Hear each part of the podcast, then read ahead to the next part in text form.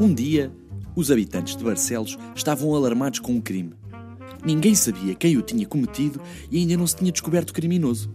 Certo dia, apareceu um galego, um senhor espanhol da zona da Galiza, que pareceu suspeito. As autoridades resolveram prendê-lo, apesar dele se jurar inocente. Estava apenas de passagem em peregrinação a Santiago de Compostela, em cumprimento de uma promessa, dizia ele. Condenado à forca, o homem pediu que o levassem à presença do juiz que o condenara. Levaram-no à residência do juiz, que nesse momento jantava com alguns amigos. O galego entrou e voltou a afirmar que estava inocente.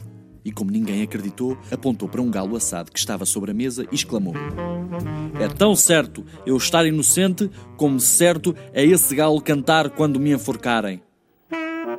O juiz empurrou o prato para o lado e ignorou o apelo. Mas quando o peregrino estava a ser enforcado, o galo assado ergueu-se na mesa e cantou.